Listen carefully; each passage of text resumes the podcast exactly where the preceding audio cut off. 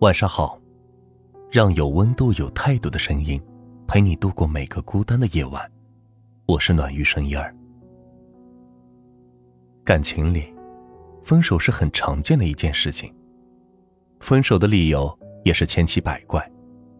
有的人说三观不合，有的人说家人反对，有的人劈腿劈的全世界都是第三者。你不得不瞠目结舌的谢他不娶之恩。这些分手，都还算是有据可循。有一种分手，却让人是极其的百思不得其解。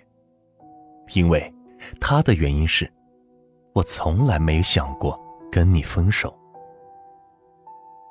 兰兰跟男友阿晨是朋友介绍认识的，初次见面，兰兰没太看得上这个男生。他长得不高，不帅，工作嘛也是马马虎虎，挣的还没兰兰多。但阿晨追兰兰很上心，知道她胃不好，便每个星期煲汤给她喝。兰兰失眠，阿晨不厌其烦的一整晚给兰兰唱歌，哄她入睡。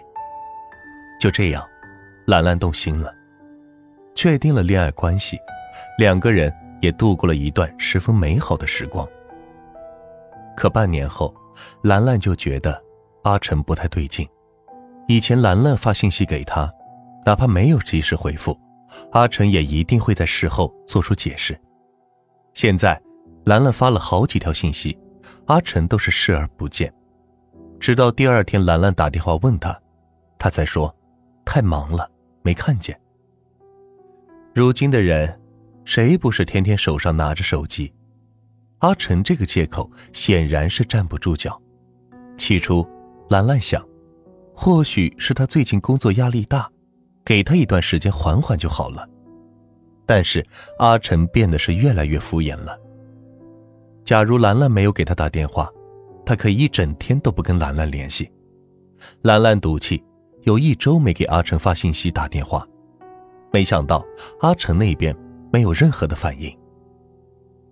一个星期后，兰兰忍不住给阿晨打了电话。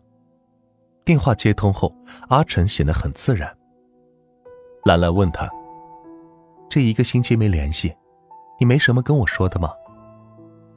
阿晨沉默了几秒钟，回答：“没有。”兰兰忍不住道：“既然这样，就分手吧。”阿晨一言不发的把电话挂了。还是兰兰先沉不住气，给阿成发了大段的信息。过了好久，阿成回过来一句话：“我没想分手，是你要分的。”兰兰跑过去找阿成，对方看起来也没什么变化，两个人也很快的就和好。这之后，分分合合就变成了家常便饭。通常都是兰兰提分手。兰兰求复合，兰兰再提分手，兰兰再求复合。看起来好像是兰兰主导这段感情，实际上完全相反。记不清是第几次分分合合了，兰兰终于是心灰意冷的结束了这段感情。兰兰说：“我每次跟他说分手，他都是不发一言，不挽留，不做任何的辩解，而在平时。”他也不主动跟我联系。更让他觉得可笑的是，分手后，共同的好友都在指责兰兰甩了阿晨，阿晨反倒成为了受害者。这段失败的感情，让兰兰生平第一次尝试到什么叫做百口莫辩。对于这种前任，就感觉如同吞了一只绿头大苍蝇一般的恶心，冷暴力。让你觉得自己像个笑话，到最后，他还要站在道德的制高点，指责你耽误了他的青春。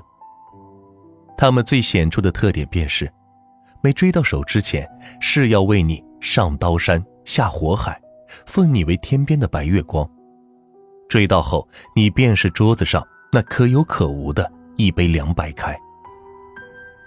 好了，今天的分享就到这里。让有温度、有态度的声音陪你度过每个孤单的夜晚。我是暖玉声音儿，希望今晚的分享能够治愈到你。晚安。喜欢我的话，可以点赞和关注我哦。